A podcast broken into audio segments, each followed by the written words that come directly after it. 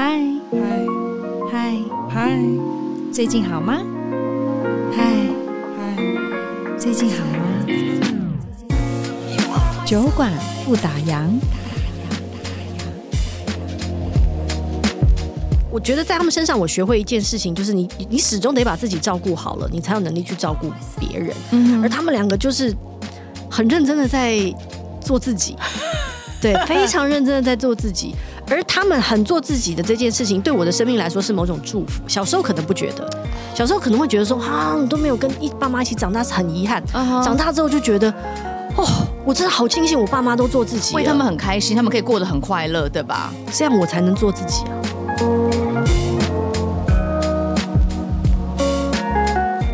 听众，大家好，我是千佩，欢迎收听香港原创节目《酒馆不打烊》。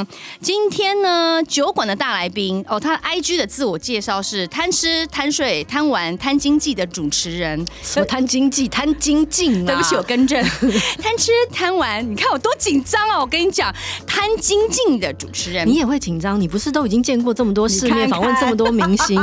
不行，我还是要把我的介绍词讲完，因为我想了很久，所以你一定要让我介绍完。我继续哦，怎么那么谦虚啊？这个女艺人，你知道她又是歌手、演员、作家、电影制片，她是多重身份。但其实我真的跟她不少渊源，对不对？因为我之所以有机会可以在演艺圈有个发展的开始，要真的多亏今天的大来宾。若非是在她的节目，好，真的有点 long long time ago 了。晚安，各位观众，Hello，各位观众，我可能也没有机会被我的前东家看到，所以呢，你知道，今天真的是一个很特殊的缘分。待会我开场完，请他坐好好来聊一下。而且他的节目很火红哎，会带着很多什么艺人啊、网红啊、国师啊回到自己的家乡，而且每个人都很感动。甚至最近也推出了一个 podcast 的节目，带大家来挖掘不同的人生藏宝图。好了，我终于要把他邀请出来了，欢迎宝姐曾宝仪。Hello，千佩，Hello，各位听众，大家好，我是曾宝仪。欸我刚刚已经自己站出来，只是你不对我知道要让我出来，不让你，我不让你讲话、啊。不过其实你知道吗？我那时候一一听到说哦，宝姐愿意接受我们的邀请来，其实我很 shock。你们不是给我十万，所以我才来？赶快去跟声浪请款哈。然后，然后第一这是第一个反应说，说哦我很 shock。然后再来就是我开始很紧张。什么毛病啊？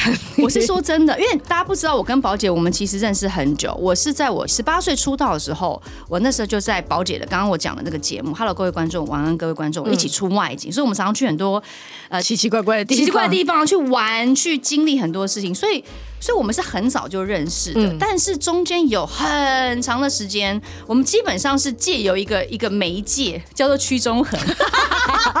我说我说他是媒介，就是我很我要知道很多你的事情，听到曾宝仪这三个字，我要借由他的口中得知，这样，所以我们就是有一个很很特别的一个缘分，但是我们后来也都没有机会碰到。对，竟然透过一个老头，我实在是觉得 不要这样讲，他都是我们的心头肉，有没有？我们的好朋友，竟然讲出心头肉三个字，对不对？欠揍，这又是一个 long long story 很好笑。总之呢，就跟宝姐有一些不解之缘，但是我们真的中间断了很多的音讯的联络，都是一些譬如说可能我结婚啊，要送饼啊，一些这种大事情的时候才会联络上。所以其实一开始我真的有点紧张，我这个紧张是因为，哎，我怎么好意思就是关公面前耍大刀？我我怎么我怎么访问你呀？我就当现在是星光大道，我就走过来就好了。不行，我们今天是哎毛姐，你今天穿这套衣服好美，好美啊！你转一圈，转一圈。对，今天觉得自己会会得奖吗？啊，敢想就说紧，也不紧不紧张？好，谢谢你，恭喜哦，希望你得奖。不 SOP 行，走不行，不行，因为你知道，我看了你一些节目、一些片段，我就觉得说不出来。我觉得宝姐不一样，而且你看人的眼神也不一样。哎，其实我们刚刚在跟工作人员，我们私底下有在聊，因为大家都认识你很久，不管在台前或者是幕后，他们可能也是帮你执行过，你知道吗？资深艺人，资深艺人，对我都已经被叫资深艺人，你是常青艺人，救命啊！所以就是说，你懂吗？大家的一个共识都是珍宝仪不一样，这个不一样，我们觉得是被这个宇宙、被这个世界给感动。你现在是是要定掉今天的节目，我们整个要走到外太空的意思吗？没有了，你看我，哎、欸，我不知道什么我今天在起鸡皮疙瘩，因为你冷，有，因为我冷，冷气太强，不是这种特别的感应，是因为杨千明你冷，大家都已经穿长袖了，你的工作人员穿帽 T 好吗？不是啦，就是我说今天真的可以好好来聊天，因为我们真的没有这种深度是是是，我也觉得蛮好的。不管是不是你有没有访问我，哎、欸，好像也没有、欸，也没有，你要来上吗？给你十万块通告费，直接把通告费还给你。可是我怕你从我身上挖不出东西来啊！我不，我没有什么藏宝图，没有人可以被人家挖哎、欸。我的座右铭嘛，还是什么？没有人不是宝藏哦，只是你有没有想办法找到对的方式，让自己变成宝藏，找到那把钥匙。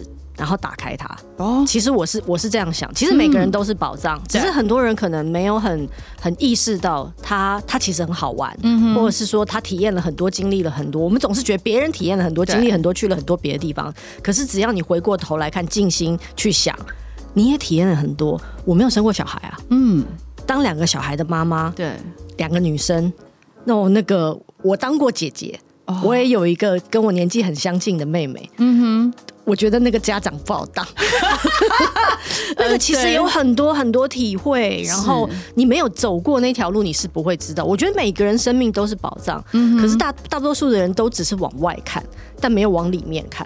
其实把重心放在自己身上，对，然后都会觉得，然后我们又被很多媒体呀、啊、渲染说啊，一定要怎么样怎么样才是最厉害最厉害。可是事实上，其实每一个人其实都可以过得很厉害。所以现在宝姐人生真的很不一样，就是你的眼界、你看事情的标准跟角度，跟以前是不是真的差很多？讲的好，以前我很肤浅似的，没有，因为你知道吗？我们刚刚真的在聊天哦，然后然后刚好那个资深的制作人他就说：“你确定？”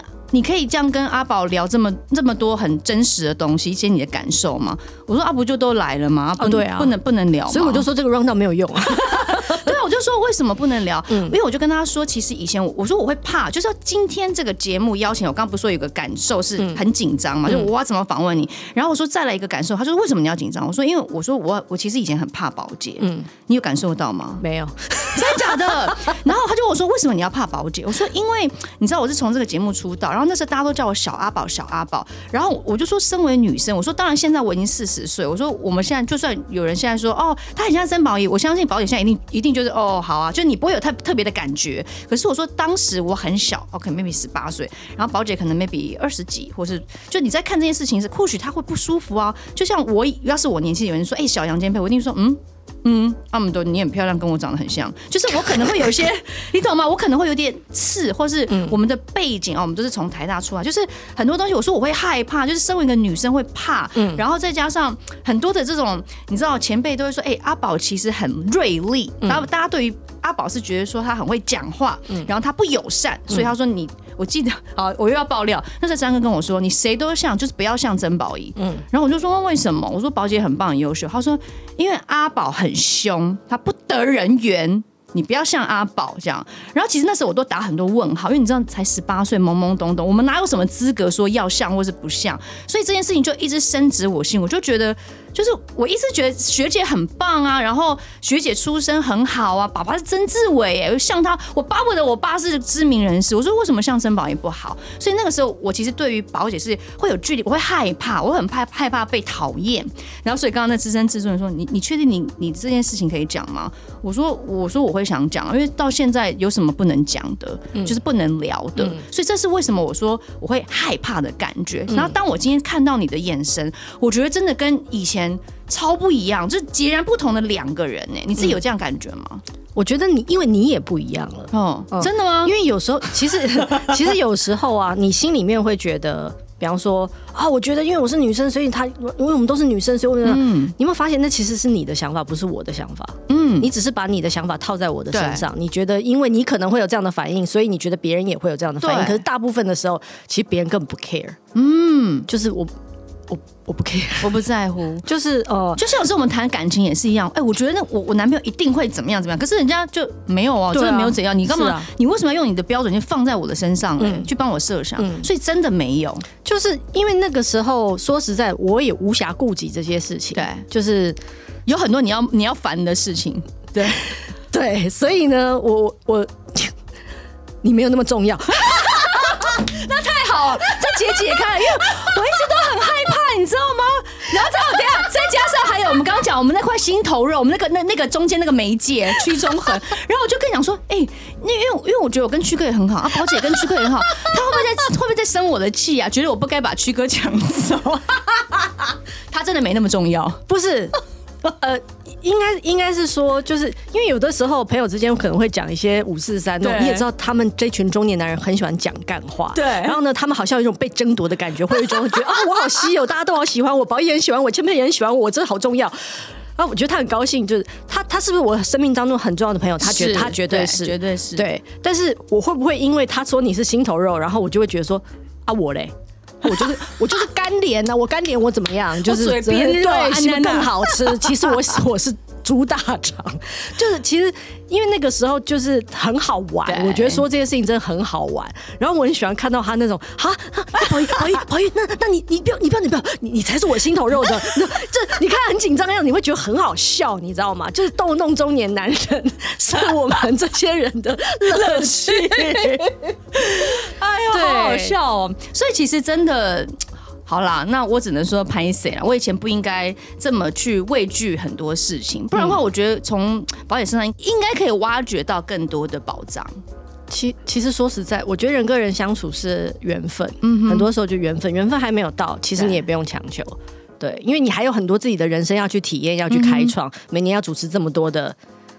星光大道、红地毯，哪有时间？哪有时间做我的功课？其实说实在，我对你来说也不重要，你知道吗？就是在就那个阶段来讲，对，所以所以不重要，不重要，不重要。当然我们就会就就会没有那个交集，没有个交集，应该这么说。那今天你说哦，你说来来来，宝姐来录节目，我说哦好啊，那就来录节目。其实那个交集可能又都会在一起。对，我觉得人世间没有太多绝对的事情，你永远不知道。然后很多时候你心里面卡住的东西，其实你只是你的想象。对，跟别人完全没有关系，所以我们还是要真的，不管什么事情，我们都要多放一点重心在自己身上，不要一直去设想别人怎么样，别人怎么样。为什么要活在人家的眼光？因为不关你的事，你知道吗？其实改变不了别人，就是根本就不关你的事。你为什么不把那个重心，你多多陪陪你女儿，你多看看你女儿自己心里面，她是不是玩太多 iPad 跟 iPhone 了之类的这种东西。这么突然这么大声，生气，嗯，对。然后其实那个是才是你生命当中很重要的事情，而那些你午夜梦回觉得说，啊，他会不会不喜欢我？他会不会讨厌我？其实很多事情根本不存在。对，其实这你刚刚讲这些小剧场啊，这些纠结，真的是在之前，就是小时候。当然，我觉得就像你讲，可能有时候缘分到了，年龄到，你的你的想法，或是比如说你看我，你也觉得，哎，杨千嬅好像真的跟那种小时候那种心啊不太一样，心啊不安呢，就真的我觉得不一样。所以，我们今天可真的可以好好来聊一下什么不一样。现在现在才要进去主题是吧？也没有，今天前面讲了这么多，没有进去主题。前面叫大家讲一些，就是我要。呃，让宝姐知道我对你的这个人的一个、啊、一个，就想当年一下，想当年是长什么样？把一个脉络先说一下。对，但现在真的很不一样。我觉得这个不一样，是不是因为呃节目的关系，网络节目的关系？呃，你说我们回家吧，对，我们回家吧。你觉得是先有我才有我们回家吧，还是先有我们回家吧才有我？当然先有你才有我们回家吧。但是我在想说，因为因为我觉得我我看到真的很。确定的这个改变，这个转变，就我知道宝姐爱哭，因为双鱼座都是你知道，就 typical type，就是很很很容易被感动啊。但是我们回家这就有点太夸张了。你这不？那你去跟那些那个来宾说，你跟那些来宾说，叫他们家不要那么感人呐、啊，不要大家不要把自己的生命故事就丢丢给我，就不会哭出来了。不是，我也是我也是有没哭的、啊，比方说蔡彰宪我就没哭啊，卢广仲我也没哭啊，对不对？应该说很多人回家其实就是。顺顺当当的，然后开开心心的，喜闻乐见的。对，那有些人其实回过头去看，有一些不管是过去希望和解的，希望被了解的，希望被看见的。慢慢在回家的过程当中，会一点一点被揭开来。而人只要走到那个最让他熟悉，而且是他开始的那个地方，嗯、他最原始的状态其实就会表现出来。而当你看到那个最原始的状态表现出来，其实很美。嗯，我觉得每个人在我眼中都闪闪发光，然后美的不得了。我都觉得说，哦，你怎么那么多那么可爱呀、啊嗯？然后怎么那么真诚呐、啊？哦，那你觉得这个节目是不是真的带你去领会到了很多你以前没有看到的视野？就是你以前真的这么容易被感动吗？所以是我以前就这么容易被感动。只是这个节目真的让让你完全被放大，就是不管是那种对家的依恋，或是对家浓厚的情感，或者是你帮大家找到家的归属感，就是这个节目对你来说是不是意义蛮大的？我觉得其实因为我是一个很容易跟别人共感的人，嗯哼，而且我只要看到那里面有很真挚的感情，其实我整个人就会。像融化一样，就是 的那种感觉啊，好感人。然后我就会进去那个状态。对，有时候他都还没开始哭，我其实就已经哭了。嗯哼，因为我知道那个后面是什么，对我知道，就即使你现在很硬，好像告诉别人说你很坚强，你已经走过来了，可是那背后其实是一条非常漫长又艰辛的道路。可你很快就可以看到他后面那段他付出的努力。我觉得，我觉得这是我以前应该是说，我这些年来，我可能这十年来，嗯、就是慢慢发现我有这个能力。对，然后那个能力，你说是不是从我们回家吧才开始？当然不是。我觉得从十年前我在做拍一些纪录片啊，或者是二零一八的纪录片的时候，对，但其实我二零一二还是一三的时候，我曾经拍过一个寻根的纪录片。Uh huh、那个寻根纪录片其实就是要追溯我祖先的根源。对，所以后来我们我就回去了我外公，因为我外公是民国三十八年，然后就是跟国民政府一起来台湾的那批，嗯嗯嗯而且他来的时候非常小，所以我就跟着他回家的路，从。呃，比方说他他先从广，他是从广州坐船来，嗯，来台台湾的。然后之前是在南京，南京之后又回到了他江苏北边的家淮安，一点一点一点这样回溯过去。跟着他一起，他没有去，但其实他们就是制作单位把这个路线找好了，我就一点一点一点回去。我觉得是那个那个纪录片，其实某方面也开启了我的，你说它是一个能力也好，或者什么也好，因为我永远不会忘记那一刻啊，是。呃，制作单位安排我去一个车站，那个车站就是当年南京所有人要撤退离开，不管是去上海或者去广州或者去任何任何地方的时候的一个月台，但那月台其实已经废弃了。然后我们找了一个历史学家，然后就弄了一张很大的地图来现场给我看，说哦，他们当时是怎么逃难的路线。可是我站在那个月台的时候，其实我整个人情绪就是非常的饱满，就是我整个人快要快要爆炸了。可是我就是先耐着性子，然后听，因为是历史学家，我就想说啊，长辈在不能乱讲话，听他讲完，对，听他讲完，还讲完之后，我整个人就走得非常远，就是我走到月台的角落去，然后我就一直哭，一直哭，一直哭。然后我以为我哭了大概五分钟，就制作人说，你要不要看回放？其实大概哭了十几分钟，我说太夸张了吧？你是感，就是你可以感受到当时。爷爷在那个月台的情境，那个氛围吗？应该是说，那个月台曾经发生过很多的生离死别哦，有很多的人在那里，有很多的恐惧也好，啊好哦、有很多的悲伤。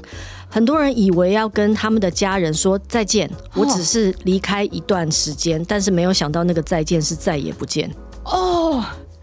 天哪！我连光听你在描述我都受不了了耶。然后这么多人，就你知道，我那一刻真的突然明白，因因为我突然有个感觉是那里很吵很挤，哦，大家忙着走，然后你要带谁走？哦，但每个都好重要，带谁走？然后天哪！然后你跟你妈说，妈，我会回来，我我下个月就回来，或者我明年就回来了。哦，结果你再回来的时候，可能已经是几十年以后了。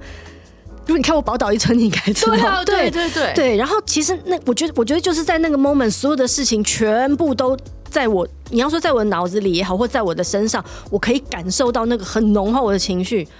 我觉得就是那一刻开始，然后所有的感官都打开了。对，然后制作单位其实后来那个制作单位陆陆续续找我做了很多节目，包括你说二零一八年的那个纪录片《明天之前》。对，我觉得他们也是看到了我有一种。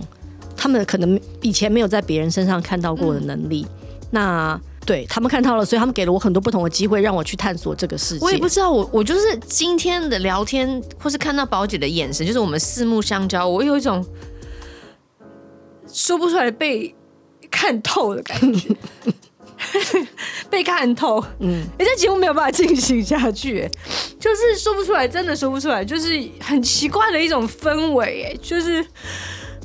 感觉内心是嗯，深处是自己深处是很受伤，但是我也没有特别要去讲发生任何事情，但是就是从你刚刚对话点点滴滴可以被疗愈、被抚平。即便你讲到那个月台，因为我也曾经演过张国立的闺女，类似宝岛一村，只是我们呃家在哪里？呃，张国立的家是在大陆，我们要回家，那你们的家是在呃宝岛一村家在台湾，所以当时你在描述那个车站的那个月台。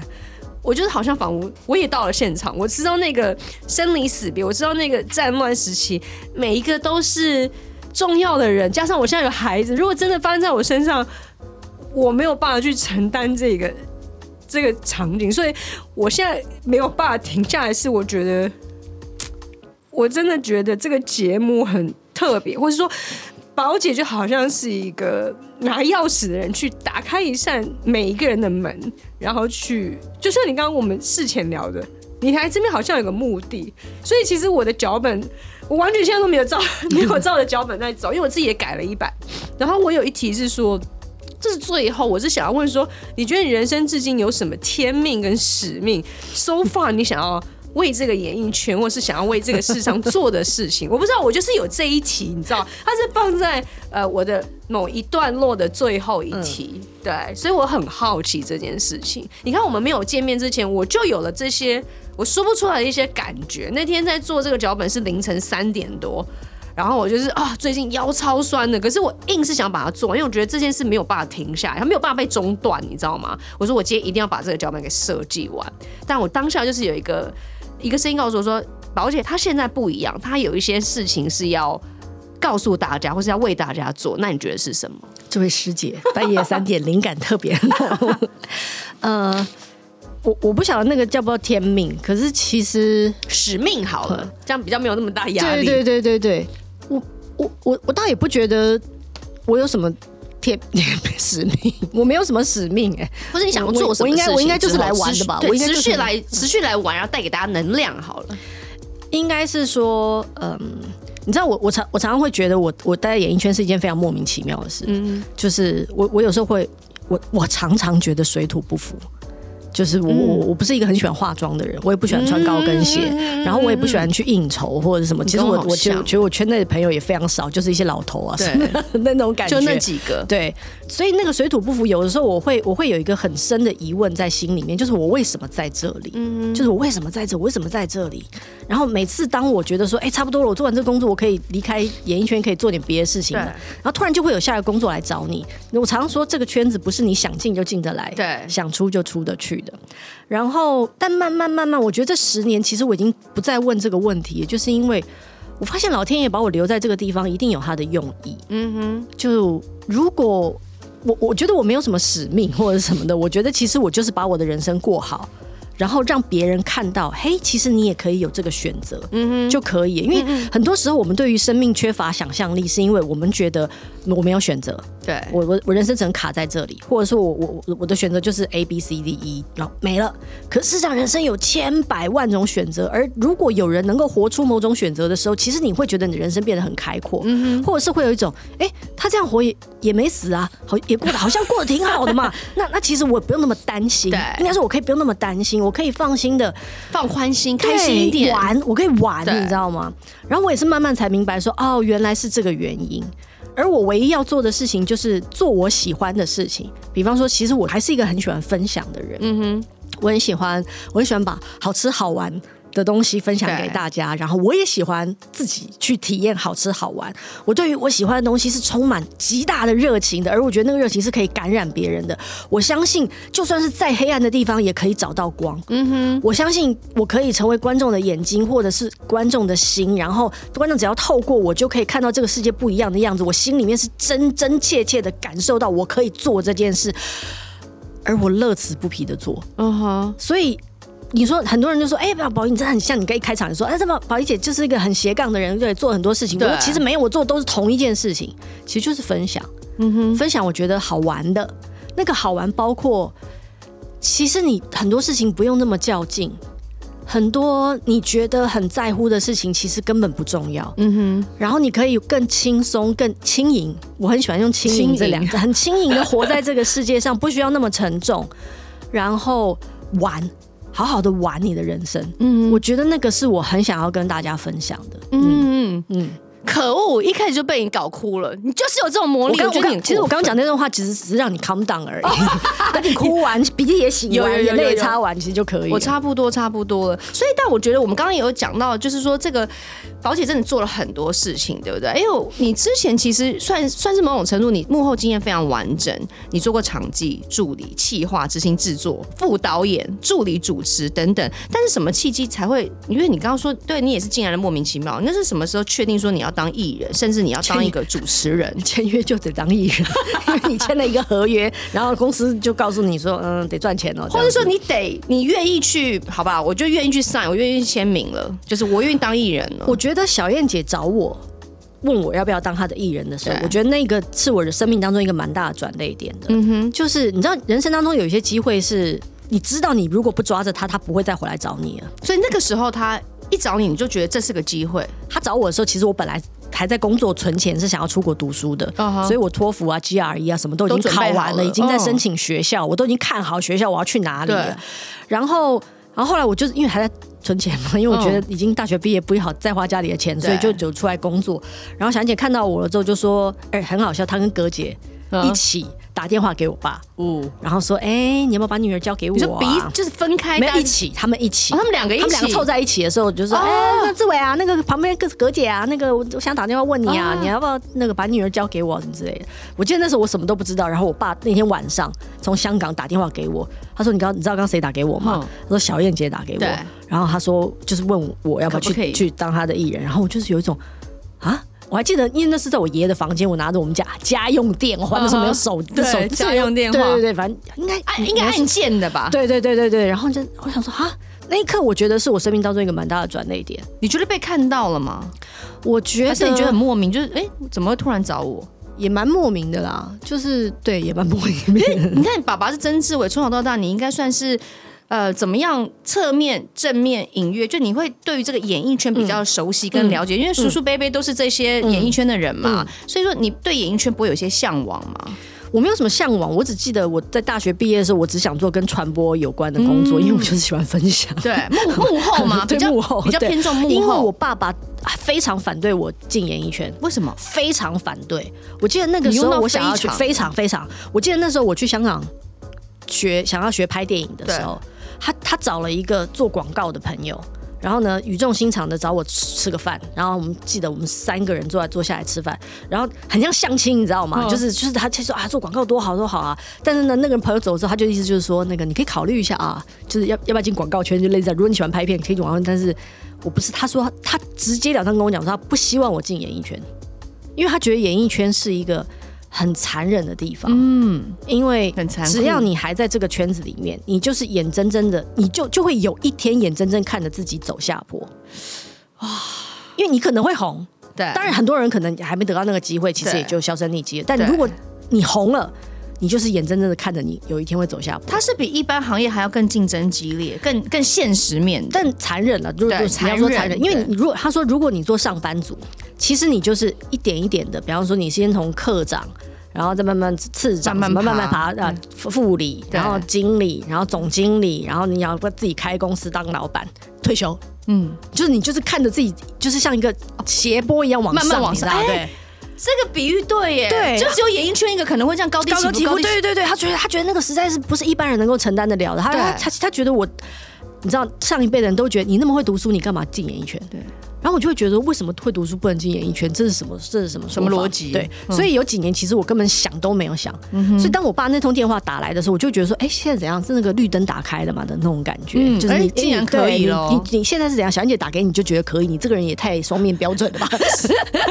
对，反正不管怎么样，我觉得那是我生命当中。的一个蛮大的转捩点，嗯哼嗯哼，所以后来就哎、欸，就是一路一路一直到现在了。对，那你看哦，你之前也真的经历了很多。我说的是呃，不管是整个新媒体的串起啊等等。那你觉得在现在这个我们回家吧，算是网络节目光荣回归到电视节目，它算是一个 光荣，真的是光荣哎、欸，就是很少有这种机会的，你知道吗？嗯、要么是广络节目就一直都做网络节目，它是它是真的是就真的有个平台可以播出。那你觉得当初在接这个网络节目，你有没有什么考量，或是有特别的一些新刺激或是挑战吗？跟传统电视比起来，其实我在接我我没有接这个节目，因为这个节目是那时候二零二零年疫情嘛，对，大家都不能移动了嘛，所以我也不能出外工作嘛。嗯、我记得那时候好像都都都停下来了。然后那时候我的制作人，我记得我还记得那是一个河河滨公园，然后我们在那边聊天，他说：“嗯，那那个你有什么想做的节目？想一下呢，跟我说。”我说哦，我想了三个，我其实想了三个节目。你真的想？我真的想了，我真的想了三个节目。你自己还想企划？闲着也是闲着嘛。你想，你没有说制作，你想，那你我想，没有就闲着。其实很多年以前就有人叫我想节目去做啊，可是我以前就是没时间。他们就是想要找你曾宝仪来主持，那你自己做一个，你自己发出来你想要做的，你想你想做什么嘛？好，然后呢，结果但是我想了三个节目，一个节目呢就是我想要走遍。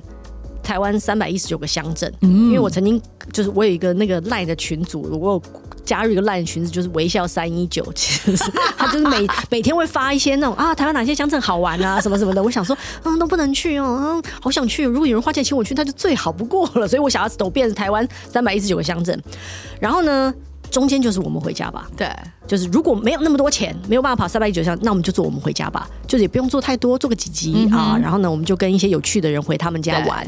因为其实起心动念也是因为，比方说我们很喜欢去台南吃好吃的东西。嗯、可是每次吃完排队名店，然后台南就会说：“哦，那我们都不吃的啦，我们都吃我们家巷口那家。”我心想说：“好，那你告诉我你巷口是哪一家？”对，我就是想要找那个人带着我去吃巷口那家。就那个人是谁？这样对。然后如果这两个都找不到钱来做。我我就做一个节目，叫做“我只是想要出去玩 ”，就是我只要开一台车，然后呢，那台车就是有制片、导演、摄影师、收音师，没了，就跟着你就对，对我连我连妆也不用化什么的，只我就在像像就像今天这样哈，这样就可以了。然后我们就是开一台车，GoPro 拍，嗯，手机拍，从头拍到尾，然后剪剪出来是什么就是什么。然后后来大概过，我记得是过了两三个月吧，他突然有一天找我，然后问我说。我找到钱了，我们来拍吧。我说：“哎呦，拍中间那个。”我说：“哎呦，哎呦，好，那那我们，所以我们才开始拍。我们回家吧。所以没有什么，呃，当时我是怎么邀请我没有，其实就是我觉得是你发想发想的，这是你想做的，这是我想做的事情。其实我的初心就是想要出去玩，然后跟好玩的人出去玩，只是想要玩而已。然后他会走到今天，对，其实是我。”我觉得在第二季走的这么深这么远，嗯，是我没有想到，所以我所以我我我常常会说，其实节目有自己的生命，对，尤其是像找到他的出路，真人实境，像侏罗纪公园的恐龙一样，对，他他会长出自己的样子，对，然后每个来宾其实也都是独一无二的，嗯，所以我们每一集真的也都是为每个来宾量身定做对，可是我很好奇，你看你的两季来宾一字排开，阵容超豪华，而且是不同领域都有，嗯，当然每个故事也都很精彩。你选角的时候是怎么有什么考量呢？就怎么决定？嗯、而且我很我很好奇，怎么会区隔？哎、欸，我看一下，你不要歧视我们桃园哦、喔嗯，桃园真的好山好水，其实我有我有找过桃园的，对、啊，结果我被拒绝了。被谁拒绝？就别说了。他说，因为他的眷村已经改拆、哦，完全拆了，他觉得回去没有意义。对，我就想说，怎么会找不到区哥来上这一集呢？嗯，就是他不因为我们是心头肉。很记仇的人、啊，因为其实桃园真的很大，你知道吗？嗯、我知道，我知道，因为我是因为嫁过去桃园，我才知道说、嗯、哦，原来桃园是这样，而且我很喜欢桃园。我一开始想说，我一辈子都在台北长大。嗯我真的很不习惯。其实我们第一季就想拍桃园，对，我爱上桃园，而且那时候我很想拍桃园，因为桃园有一些，比方说呃，跟云南啊有关的一些活动啊什么的。然后那时候我做了一些功课，然后所以我就邀请了那位来宾，然后那位来宾真的来宾直截了当跟我说，我们家都拆光了，然后我就，就没有办法，就没有就没有。因为其实我觉得我们是很。很很有机的在，在在我我没有非得要谁不可，对，我也没有非要去哪个地方不可。当然有些地方我私心的会很想去，比方台东，我们就去了好几次，因为我真的我真的很爱台东，我真的很爱台东。你要不要养老以后去台东买块地啊？有有这样想过吧？以前有想过，后来我发现，哎呀，以后的事情再说吧，去玩玩就好，就是再说再说再说。对，谁你不知道会以后会发生什么事？现现在想没有用。然后呢？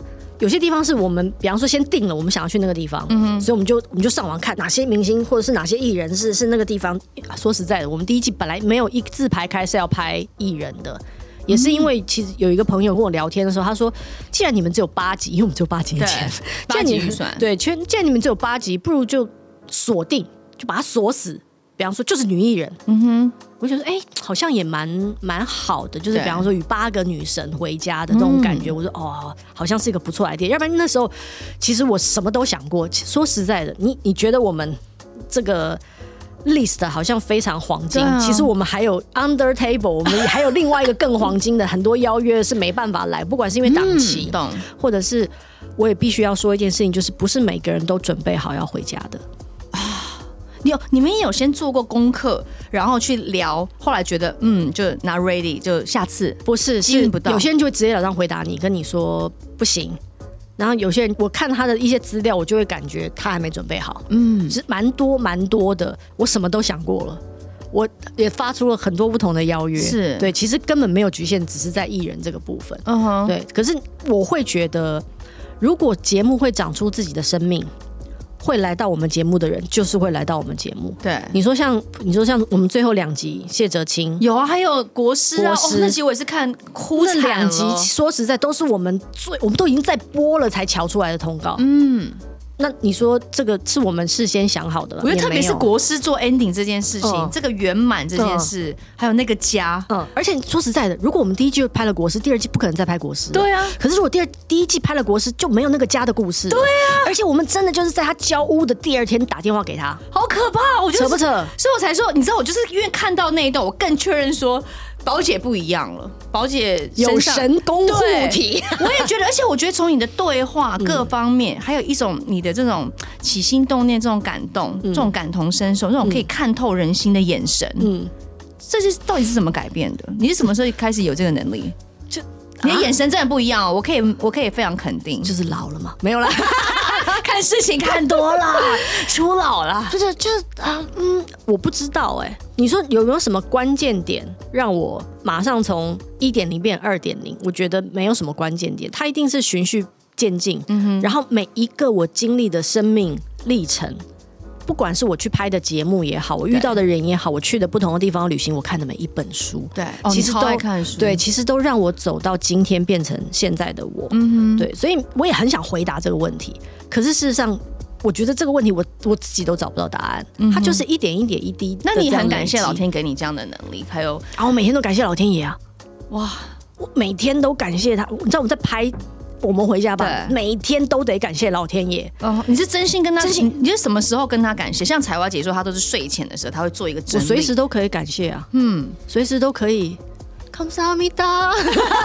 现在就是趁机跟他说哎谢谢你哦这样。就是有时候你心里面会突然涌现很多幸福跟爱我不知道你有没有这种体验。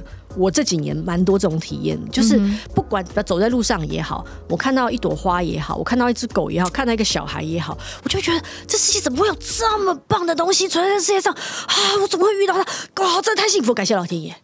就是、呃、我我想要今年下半年都是新希望，我想要往这方向去、嗯、去发展，因为可能因为你你刚刚也说你们两个姐妹会你知道很多家里相处的。卡卡卡，嗯，我现在因为孩子还小，所以我每天要应付很多他们俩之间的战争，所以我没有办法，就是就是你知道有这种哇，这这世界怎么那么可能？那那朵花，那只蚂蚁，你走在这边真的太可爱，你走的好缓慢，可能不太行，不太行。可是我可以看到孩子那个笑，嗯，对，我就会就哇，我大概是类比吧，是是，就是太可爱，天杀了！我们现在真的超累，但我看到这个笑容，我可以值得。对，你就会觉得这真的是我生出来的吗？这太神奇了吧？那种感觉，他他从这里这里是这里吗？是这里吗？那种感觉。其实其实你就是练习，我就是练习来的。他他可能一开始可以练习的、哦。你有看我的出走日记吗？好，没关系，不重要，是个韩剧。反正呢，所谓练习就是，比方说你一天就练习个五秒，嗯哼。然后如果哎、欸、每天都有练习五秒，然后明天就练习个十秒，后来它就变成你的习惯。你想起来的时候，你就可以做这件事。是没有没有那么难，然后你就会发现，其实为什么像你你刚刚跟我说说说呃，就我会跟你说，每一个人都是宝藏，对，只是你有没有用对的方法打开他们，找到那把钥匙而已。其实这个世界也是，就是所以为什么我会说，在黑暗的地方总是能看到光，嗯，就是因为我我也觉得在这一路上，我也尝试，你说我去做那个纪录片。不管是我我拍的安乐死、人类永生，或者是美墨边境 AI 性爱机器人，我看到了很多生离死别的故事，或者是什么的。可是我在那里面有没有看到爱？有有。如果不是因为爱，怎么会这么痛苦？对，怎么会有这么多的挣扎，这么多的不舍？你想要在这个世界待久一点，不不管那是什么，其实我觉得那最终最终所有的故事背后都其实是根源于爱。嗯，只是很多时候我们被恐惧啊。或者是愤怒啊，或者是累，对，累。有时候其实因为我们太累了，被掩盖住。对，嗯。好，那么回归到这个节目好了。其实呃，透过这个节目，修复了很多来宾的童年，嗯、或者是说他们的亲情，或是各种的关系。那那你自己呢？你觉得在这个节目当中，你有什么地方是被疗愈的吗？你自己这个珍宝仪的部分，其实像有一集是米莎嘛，她是一个客语的女歌手，得过金曲奖。然后那一集就是一开始的时候，我就想说，哇，从来没去过苗栗的山上，哇，苗栗山上原来就是哇，女巫都住在这种地方嘛的那种感觉。那那一集的最后，他在一个很美丽的河边帮我们抽了一张塔罗牌。我觉得那个塔罗牌很像是老天爷透过他给我们整个节目摸头，就是说啊，你们做的很好，good job 的那种感觉。我觉得那一刻超疗愈的，嗯，因为其实出外景。蛮辛苦的，对。虽然说，虽然说我心里面想的是，我只是想要出去玩，对。可是你知道，你只有一天的时间，然后你要你要很专注的。你们只有一天吗？我们只有三个来宾给了我们一天半，哦、就是米莎、桑布伊跟阿海，其他尽量都要在一天内完成。嗯、呃，明星们档期都很紧啊。哦。对，然后都都是一天这样子，然后你要在一天之内，你要聆听他们生命的故事。然后有时候，比方会采访他们的家人啊，他们不见得是艺人，你得花点时间对调动他们啊。嗯、很多时候我们会采访很多素人，不同的店家啊。其实我那个那个力道是要全开的，对。而全开其实会非常累，对，嗯。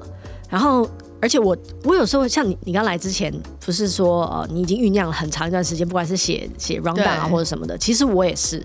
就是我做每一集之前，我也要花一段蛮长的时间去酝酿我跟这个来宾的连，嗯嗯、其实那叫跟这个来宾的连接，跟这个土地的连接。不管是我们看了很多他的资料，我们聆听他的故事，或者是你真的到了那之后，打开了你的五感，然后你明白在那里为什么会发生那样的事情。其实我承受了蛮多压力，我觉得有一点点压力，体力上的压力也好，或者精神上的压力也好。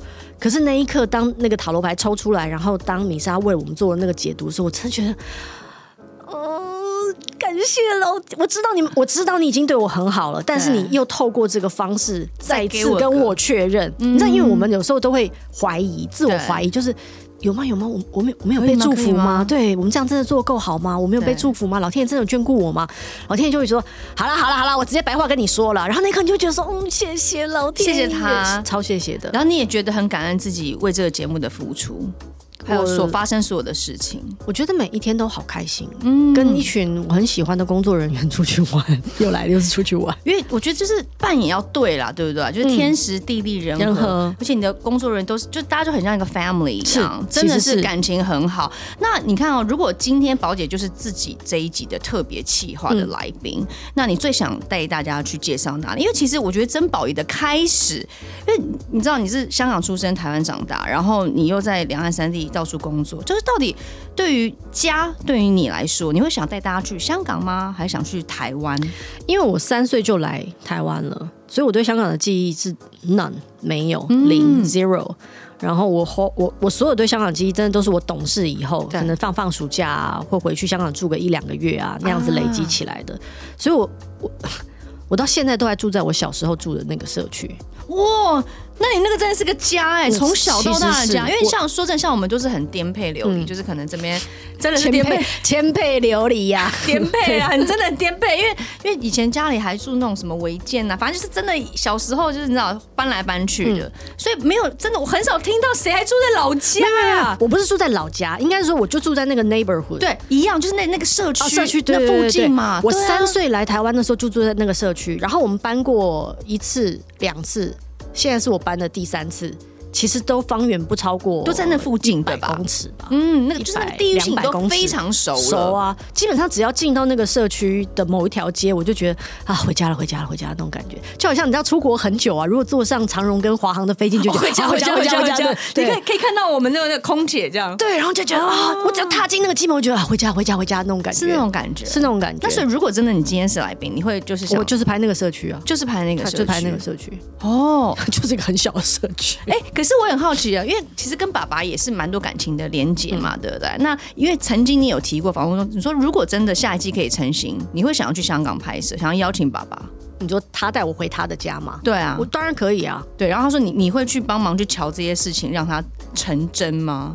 乔这些事情帮他成真，就不是说什么呃通告费我可以谈。我看到一个新闻，他还跟我讲通告费嘛，就是意思就是说你会这两年都没有收过他一毛钱，他还跟我讲通告费就是跟爸爸可以把这件事情，就是可以带着大家一起去了解他的人生。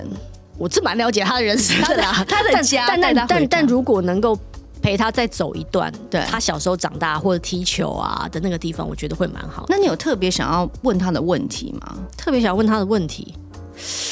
你知道，就是感性一点嘛，就是怎么样？我觉得就是有时候你会回首看到，突然意识到，哎、欸，爸爸妈妈好像老了这件事情，你都不会担心哦。你会每天那么开心在感恩，我每天都很焦虑，说怎么办？他们变老了，就是我的意思说，就是是一定会的啊。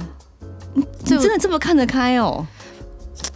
诶，我跟我父母的缘分很很特别，因为我们从小就没有一起长大。嗯哼，然后他们两个又是非常独立做自己的人，所以我我我的那个 bonding 就可能没有像一般的人这么、哦、这么深。是，但有没有帮一定有 bonding 嘛？嗯哼，然后他们也不管是我们相处时间多还是少，其实也影响我蛮多的。对，可是我觉得在他们身上，我学会一件事情，就是你你始终得把自己照顾好了，你才有能力去照顾别人。而他们两个就是。很认真的在做自己，对，非常认真的在做自己。而他们很做自己的这件事情，对我的生命来说是某种祝福。小时候可能不觉得，小时候可能会觉得说，啊，你都没有跟一爸妈一起长大是很遗憾。Uh huh. 长大之后就觉得，哦，我真的好庆幸我爸妈都做自己，为他们很开心，他们可以过得很快乐，对吧？这样我才能做自己啊。嗯，如果今天你的父母是那种，我都为你付出了这么多，你还不赶快来孝顺我？就这种的，你知道？你知道？就有些父母是这样的，就是说，我对你，我以前对你牺牲了多少？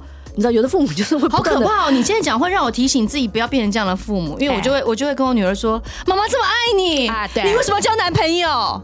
呃，你不会成为这种妈妈，我会，我会成为这种妈妈。OK，反正我想把她留下来。好，对不起，但因为我父母都非常认真的在做曾志伟跟王美华，对，所以我也能够很如实的成为曾宝仪。嗯哼，所以很多念头其实都是看你要看哪一面。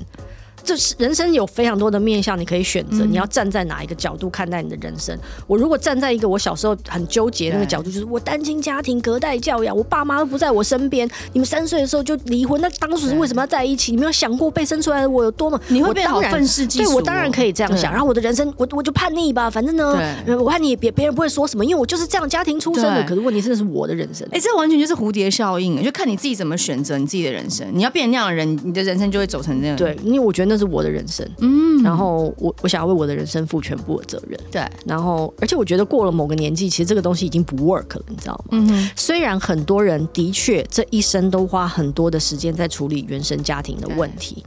我我我我做过一些身心灵的活动，然后我看到一些长辈。六七十岁了，举手发问的时候，还在问他跟他妈妈的事情的时候，其实我那时候心里很心疼，嗯，我真的很心疼，就是哇，我这功课到底要做多少年，对，你才能够明白或者是放下？可是其实我觉得这些年我的学习，其实不断的就是，我觉得那都是祝福，你知道吗？不管他们做什么。我只要换个角度想，对我来说都是祝福。嗯哼。但如果今天我说啊，你们你们太自由了吧，太过分了吧？但感谢，因为你们那么自由，我才能够得到我的自由。对，你知道吗？就是事情真的很多面向，看你看你怎么去看待它。对，那我我觉得不管是在我做节目，或者是看书、阅读，我认识不同的人，去上一些课啊，参加一些讲座啊什么的，我觉得都是提供我更多生命不同的选择。就是其实我可以换个角度看待我的人生。那。你要选择快乐的人生，还是 suffer 的人生？嗯、其实都是你的一念之间。其实像我们之前常听到一句话，就说哦，比如说一天你可以开心的过，你也可以很生气的过。那你要选择怎么样过你的人生？你选择过怎么样的一天，累积起来就是怎么样的一生呢、不是吗？嗯，对。那呃，其实我知道宝姐刚刚讲到，其实你很多的这些体会、这些学习都是靠阅读。之前其他的访问也有讲，你非常热爱看书。你看，你甚至两年你出过三本书，算是很多产的畅。销作家，所以这这阅读转换成分享，你真的从里面获益良多嘛？真的得到很多很多吗？超多的啊！因为有些人你可能这辈子都见不到，对，可是他会在书里面把他的生命很精华的东西跟你分享。那你花一本书的时间，你就得到了别人的生命精华，他的功力，对，偷偷把它学下来，对，然后 Why not？可是你看那么多书，你不会忘记吗？常常啊，是要再看，对不对？因为一本书里面可能你能够记得的东西不多，但也表示其他你不记得东西不重要。所以很重要的东西把它记取下来就好。而那个记得，什么叫才叫记得？你一字不漏叫记得吗？还是你潜移默化已经活出来了，那叫记得？哦，对我来说，你潜移默化活出来，那才叫真的记得。很多人倒背如流啊。引经据典啊，嗯、出口成章啊，嗯，可是问题是他的人生一团糟啊。那你背了这么多东西，有个我屁用？我帮你讲屁用。你们这个没有分级制，这应该还好吧？不好意思，还好哦，没有。所以我会觉得，就是真的能够活出你能够吸收的想法也好，智慧也好。我觉得那个才是重点，嗯嗯并不在于你到底一本书你要记得多少个字。是，那当然我知道宝姐最近有新的 podcast 叫曾宝仪的人生藏宝图嘛，对不对？你也是个宝藏女孩，我相信很多的呃听众朋友未来也可以借由这个节目，可以更听到你爱好的一些书籍的一些心得感想。但我很好奇，说最近你有没有特别着迷什么事情？着迷什么事情？或者是说在呃这个 podcast 里面，你有想要跟大家分享的？像我最近这一段时间，因为前一阵我确诊了啊，对，大家都知道我变成二线女星哎，然后呢，呃，我觉得那段时间我体验非常深刻，嗯、对于新冠这件事情，对，然后。那当然中招之后就会有其他的恐惧来了嘛，别人都说啊，你有无敌星星，可是无敌星星之后就是长新冠的的一些忧虑或者什么的，是，所以我七月的时候会采访好几个。不同界别的医生，嗯、对。他们用不同的角度，因为西医每天下午两点我们已经看很多了，哦、所以我们还有中医、功能医学跟能量医学、心念医学，对，嗯、很新啊，对。然后这些人来告诉我们，除了除了西医你可以得到很多支持跟帮助之外，其实透过不同的角度，你可以怎么看待这个病，不管是在你的身体或者是你的生命，会造成什么样的影响。嗯因为我今很妙，我今年一开始的时候，我就告诉我自己，我想要多学习一些，或者说我想要多跟身体做一些连接，嗯，就是。我觉得很好玩，就是这个身体，如果如我们不要说谁会陪我们一辈子，只有这个身体会陪我们一辈子。这个臭皮囊会带着我们啊、哦，可香了我，我不好意思啊，我可是不会说我是臭皮囊的。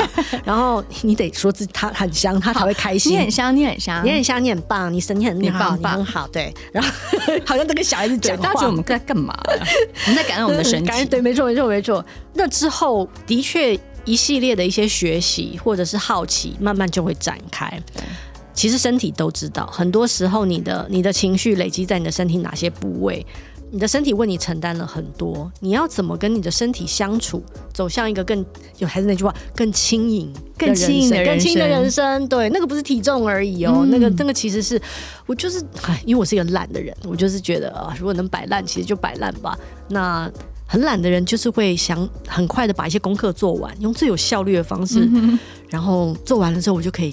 躺在沙发上躺平，啥也不用干了。嗯哼，对，嗯、所以其实从人生藏宝图当中，我们还是可以挖到很多的宝藏。对，像你知道 有一集啊，没有请来宾，就我一个人讲啊，嗯、我就讲了我生命当中的三大韩剧，就这样一个人讲了四十几分钟，讲到那个他们觉得太长了，差不多了。我说啊，可是我因为我是欲罢不能、啊，我是这种对于我很喜欢的东西，就是那种就。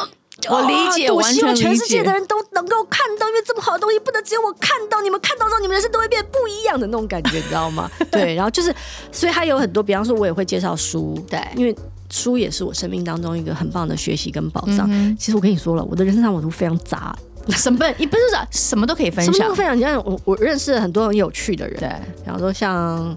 阿汉啊，嗯嗯嗯嗯，我很喜欢娘娘，对，我非常喜欢娘娘。然后就是，我就看到，因为你知道，有些来宾，我们可能在做节目的时候，没有什么往里面说话的机会。对，我懂，就好像我们一样嘛。对，对，比方说，如果是歌唱节目，你唱完歌就得走了。对。可是你在跟他聊天，我突然就就就觉得说，这个人，这个人不是表面上看到他很好玩。对。那我觉得，人生藏宝图就是。我的一个挖掘很多人生的宝藏，我也觉得小酒馆也是这个概念，嗯、就是常常来的一些来宾，各行各业，嗯、他们就是会讲述很多我们没有办法预期的答案，对然后他们都可以真的跟你交心，在这个天地里面。是，所以是不是每个人都是宝藏？每个人都是宝藏。我现在更确认这件事情。嗯、希望大家今天听我们节目之后，对于珍宝仪宝姐可以有更不一样的认识。感谢。然后对于我们自己本身，我们要。更爱护我们自己，把自己当做是个宝藏，每天过好快乐的一天，轻盈的人生，好正能量，救命啊！好了，谢谢宝姐，谢谢妹，谢谢大家，拜拜。